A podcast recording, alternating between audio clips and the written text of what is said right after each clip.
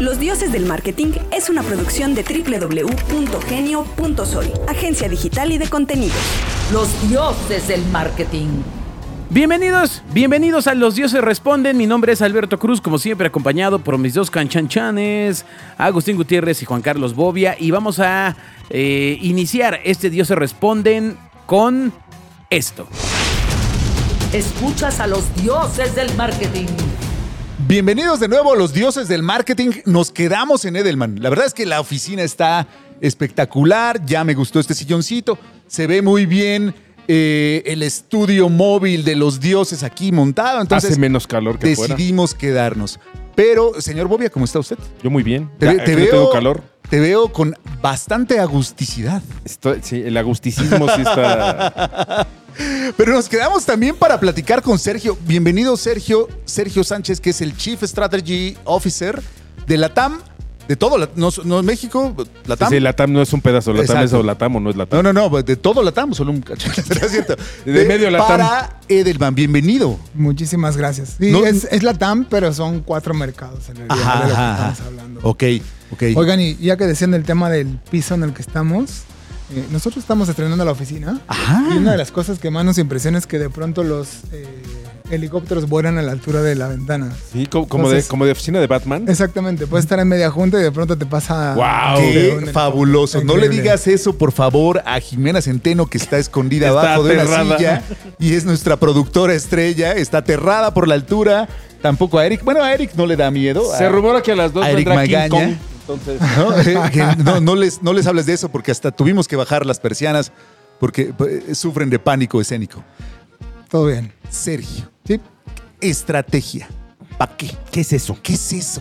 Si yo, yo eh, agarro mi celular y ya ahorita hago unos posts y ya estoy haciéndole al marketing. Estrategia. Híjole, espero no decepcionarlos, pero es bien difícil de explicar. No hay una definición de Wikipedia de esto. Trata. Tendríamos que remontarnos al inicio de la disciplina. Muy bien, muy bien, muy Esta bien. disciplina empezó en los años 70 Ok. en las agencias de publicidad. ok. La era del Mad Men. La Don era de Draper. Marvel. ¿sí? Y esta disciplina que se llama planeación estratégica en las agencias de publicidad surgió de la unión de dos departamentos que solían estar dentro de las agencias de publicidad. Hoy ninguno de los dos ya forma parte, pero era el marketing y los medios. ok. Es, es extraño, ¿no? Porque hoy estamos, incluso planeación se acostumbra que está del lado del cliente. Sí, planeación estratégica es muy distinto lo que se hace en comunicación que lo que se hace del lado del cliente. Sin embargo, compartimos el mismo nombre. Claro, claro. Pero yo les quería contar esta parte de la unión de estas dos áreas porque viene mucho nuestro ADN como estrategas. O sea, por un lado estamos al, al inicio de un proyecto de comunicación porque tenemos que entender el problema de negocio, tenemos que en- entender los objetivos de marketing. Y como tenemos también los roots de, de media, estamos también hasta el final. Cuando Claro. ya se hace el deployment de una campaña ya allá en la ejecución. Totalmente. Entonces estamos acompañando un proyecto desde el inicio hasta el final. Oye, qué extraordinario. ¿Y qué se estudia para eso? O sea, si ya alguien que nos escucha dice, oye, es algo que va conmigo, yo soy el clásico que organiza, que organiza todo, que está pensando cómo, cómo este, vamos a hacer la mudanza y está pensando primero las cajas, pero después. Sí, porque hay algún talento en ser estratega. Sí. ¿Qué se estudia? Pues en mis tiempos no había propiamente la disciplina. O sea, uno llegaba a las agencias de publicidad a intentar ser creativo porque eso ahí estaba la fama. Ajá, Y ahí ajá. estaba el dinero. Si no, mira al señor, es muy famoso creativo, ni nos está pelando. No, no es cierto. Pero. Está haciendo una campaña en el celular. Exacto, en el celular. Nos está mostrando cómo se hace. Sí. Y, y llegaste a ser creativo. Yo quería ser creativo, eh, pero lo que pasó en mi historia personal fue que tenía una compañera de generación. Yo estudié psicología clínica. ¿Qué tal? Órale. Eh, tenía una compañera de Pero es mucho análisis, ¿no? Es mucho análisis del comportamiento humano, ¿no? Claro. Que sigo haciendo después de 25 años Ahora de se llama carrera. consumidor y en el otro era paciente, Exacto. ¿no? Yo de hecho tuve una, una materia cuando estaba estudiando psicología que se llamaba análisis de- del comportamiento del consumidor. Órale. Entonces, Interesante. yo empecé mi carrera trabajando en, en psiquiatría, en hospitales psiquiátricos. Ok. Y bueno, después- no, no estás muy lejos No, de... no, no, es otro tipo de locura, pero estamos en el medio. Eh, pero el tema es que después de cuatro años yo estaba muy agotado.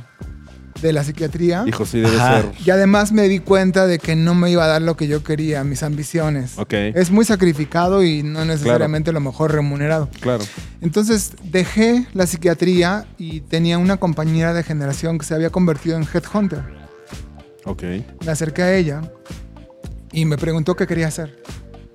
Y yo me acordaba de esa materia que había tenido, la del comportamiento del consumidor. Ok. Y le dije, pues yo quisiera ser publicista. Wow. Y ella me dijo, mira, este medio de publicidad es súper cerradito. Dice, voy a intentar ayudarte, pero no sé si lo voy a conseguir. Entonces, bueno, se quedó con ese brief de mi parte y todo. Y alguna vez, tiempo después, cuando yo pensaba que no me iba a llamar, me llamó y me dijo, hay una oportunidad en una agencia que se llama J. Walter Thompson. En Ejército Claro, qué Nacional. cosa. ¿Qué- ¿En qué año estabas en, en Walter Thompson? Eh, empecé en el 2000. ¿Qué tal? Fue, fue mi agencia, yo era cliente en Ford. ¿Eras Clinton Ford es- en qué año? En Ford Mo- No, yo en el 92, 93. Ya. el lanzamiento del Ya. Forte, seguramente. Exactamente, con, con la manivela. Es. No, yo estuve, eh, yo estuve en Walter Thompson en el 2002. Mira, ¿en qué área estabas? Estaba en la parte de Connect, en, la- en el, Ya, sí, en sí el recuerdo. BTL. Sí recuerdo. Sí, Yo sí, estuve sí. dos periodos en Thompson, uno del 2000 al 2006 y después volví en el 2008 y me quedé otros seis años. O sea que es mi alma mater. Claro, Pero- es la agencia. Ajá, exacto. A mí, a mí si me hubiera, si me hubiera seguido la carrera, la carrera eh, publicitaria, me hubiera gustado quedarme en Walter Thompson. Y es una muy buena escuela de estrategia porque en, en Thompson se creó el Strategic Planning junto con otra agencia al mismo tiempo. Exacto. Entonces, en verdad, fue una buena, muy buena escuela para mí. Pero lo que les quería contar del tema este fue que cuando esta compañera de generación me dijo, hay una oportunidad en Thompson, me dio una mala noticia también, que era que era en recursos humanos. Ok. El chiste es entrarle. El chiste es entrarle. Esa Eso, es la mejor decisión que Por el favor, chiste es entrarle. eso a la gente que nos escucha. Exacto. El chiste es entrarle. Te voy a Nadie decir, entra o de sea, directora a Paramount Pictures, güey. Entras de doble. Ahora ¿no? te O de preguntabas extra. qué, qué es- qué estudia un, est- un estratega. Híjole, en este negocio, como en muchos, la verdad es que no hay una línea de cómo va a ser tu carrera, Ajá. ¿no? Fíjate, yo más que estudiar eso nos diría, referimos. es una cuestión de pedalear. Súbete a la bicla dentro de la Y empieza a pedalearle. O sea, Quítale las rueditas y a ver a dónde te lleva. el chiste es que estés donde debes estar. A eso, Exactamente. a eso justo nos referíamos con que de repente, eh, cuando platicábamos eh, antes de iniciar esta emisión, que de repente esto es una disciplina. A veces siento que es como, co- como, como una labor, como, como un, este, ¿cómo se dice cuando, cuando estás haciendo una manualidad? ¿No? O sea, Artesanal. Hay algo de científico, hay algo serio, hay algo, pero también es una cosa que vamos construyendo permanentemente, que seguro a los físicos no les pasa eso, ¿no? Y, se- No. y seguro a los psicólogos tampoco es que, ah, pues yo estudié comunicación, pero pues ya me dediqué a la psicología. Pues, no se puede, pero esto es diferente. Se parece más a un arte, ¿no? Se parece más Sí, a, sí, sí, sí. a algo como De decías, oficio, era. Un oficio, sí. De oficio es la palabra que estaba buscando. Es, es como un oficio. Está cercano a la ciencia en el sentido de que trabajamos muy cerca de la data, eh, pero tenemos también esta otra parte del análisis del comportamiento Pero necesitas humano. instinto, ¿no? Necesitas Necesitas leer, mucho leer, el instinto. leer, leer a la gente y sentir y eso es mucho de la chamba de estrategia, ¿no? Tenemos es feeling. tres grandes lugares en los que nos empleamos a fondo. Uno es el entendimiento del negocio del cliente. Y eso no nada más significa, por ejemplo, hablabas de Ford, de entender cuál es su lugar en el mercado, si es primer lugar, si está liderando, segundo, tercero y por qué, sino también por qué momento está pasando. Claro. Por ejemplo, ahora estamos en, el, en, en la electrificación, ¿no? Que es un proceso. Y no todas las armadoras están en el mismo momento. Claro. Hay algunas Les que tocó tienen... salir corriendo, ¿no? Exacto, pero Les no tocó todas- salir a- Pero hay unos que se están negando. Sí, claro. Hay los gra- algunos hay que- unos grandes monstruos que dicen, yo sigo creyendo en los dinosaurios ¿Quién- y hay quién se otras está- que son quién se el está contacto a la pared. Eh, Ilústrenme. ¿quién- ¿Se, se puede? ¿Se puede? Pues mira, de, de hecho son las, las armadoras más antiguas, las americanas, O sea, las que General les cuesta Motors. más, más, más trabajo. Claro. Eh, y tú tienes que entender si uno de ellos es tu cliente, cuál es su momento, Claro. por qué están pasando y cuál es su fortaleza en la comunicación, la que tú puedes explotar. No es la misma para un cliente que para otro. Entonces, primero entendimiento del cliente. Trabajamos mucho en la problematización, le llamamos. Es decir, ¿qué problema tenemos que resolver? Muy bien. Y todos pensaríamos, bueno, pues el problema está muy claro. Pero el 90% de las veces el cliente no conoce el problema correcto que hay que resolver. Claro, porque hay muchos problemas que vienen de otro problema, de otro problema, de otro, que además No. es una cuestión de negocio. Bueno, nos tenemos que convertir en niños otra vez de 6 años. El, el típico que te pregunta, ¿y por qué, papá? claro. Oye, ¿y por qué? ¿Y eso por qué? qué? Hasta que llegas a, de, pues, ¿ahora qué le digo? Pues ya no sé la, la respuesta a la pregunta del por qué. Claro. Después de siete por qué es. Nosotros lo hacemos disciplinadamente. Es por qué, por qué, por qué, hasta llegar al problema de fondo. Porque Claro. muchas Claro. veces el cliente llega con una consecuencia del problema. Sí, como en las matemáticas.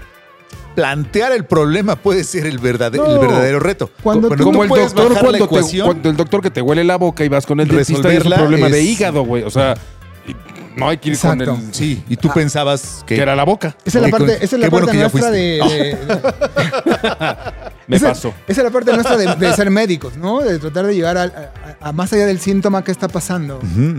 Eh, y le empleamos tiempo y le empleamos técnica a eso. Eh, cuando tú encuentras el problema correcto, tienes la mitad de la solución en las manos. Correo electrónico dioses@genio.fm. Absolutamente. ¿Cuándo una marca, un cliente, una empresa, en qué momento debe decir, creo que necesito ayuda de una agencia que me ayude con la, que me ayude con la planeación estratégica? ¿En qué momento es necesario? Yo sé que mucho la respuesta es todo el tiempo, pero tú sabes, lo sé porque lo que nos has platicado, que las empresas tienen momentos y vida y un desarrollo. ¿Cuál- para la gente que nos escucha, ¿cuándo empezar con, con apoyo en planeación estratégica? Yo te diría que el mejor momento es cuando empezó a crecer tu marca. ¿Ok? Es decir, cuando pasaron los primeros años de su lanzamiento, ya encontraste tu nicho, Ok. ya encontraste los valores y tu tono en el que hablas, etcétera, y entonces de pronto empiezas a tener nuevos lanzamientos, submarcas, nuevas audiencias. Ese es un gran momento porque nosotros también tenemos en nuestro arsenal conocimiento de arquitectura de marca. Claro. Entonces, si vas a empezar a diversificar tu marca, tus audiencias, ¿Pa' tus crece, mensajes, ese es un muy buen momento porque nosotros te vamos a ayudar a construir la arquitectura de tu marca o de tu compañía. ¿Hacia dónde va? ¿Hacia dónde va? Ya ¿Cuáles hay un son tus valor. nichos?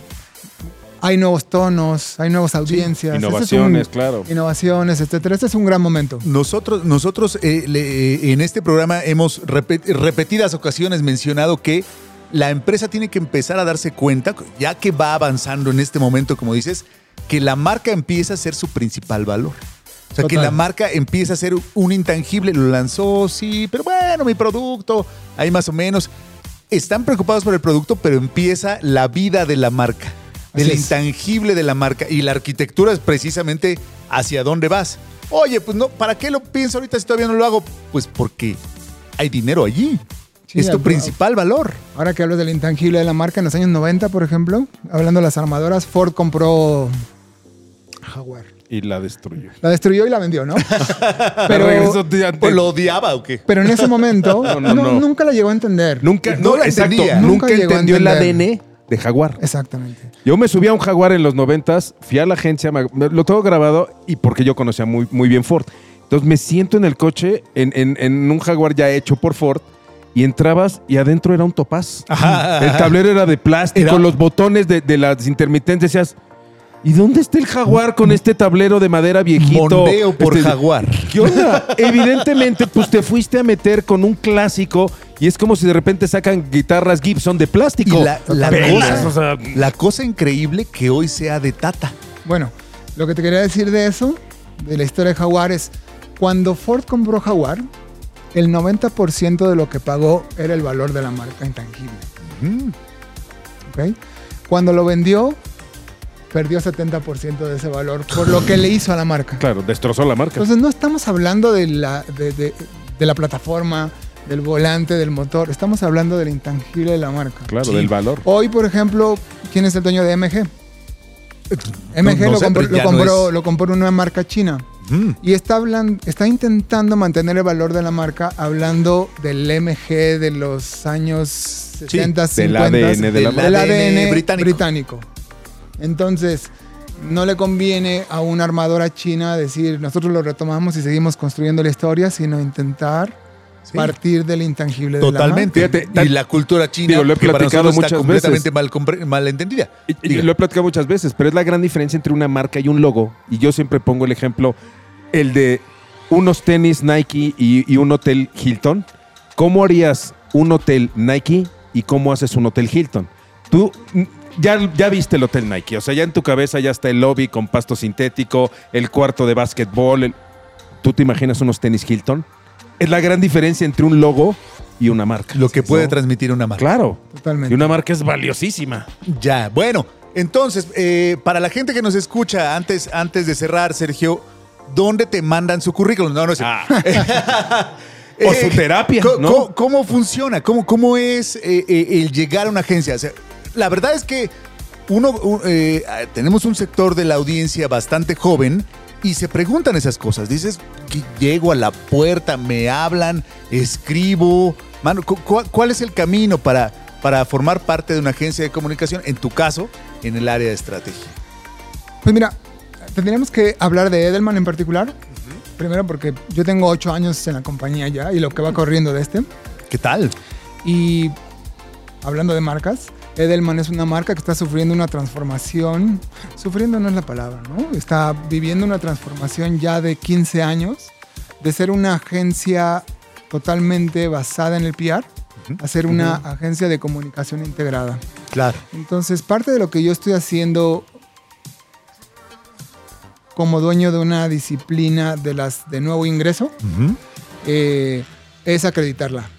Claro. Y es que eh, los chavos quieran venir aquí, porque yo compito con BBDO, compito con Gunderman Thompson, Ajá, compito con, absolutamente. con Macan, que son Sí. escuelas muy acreditadas.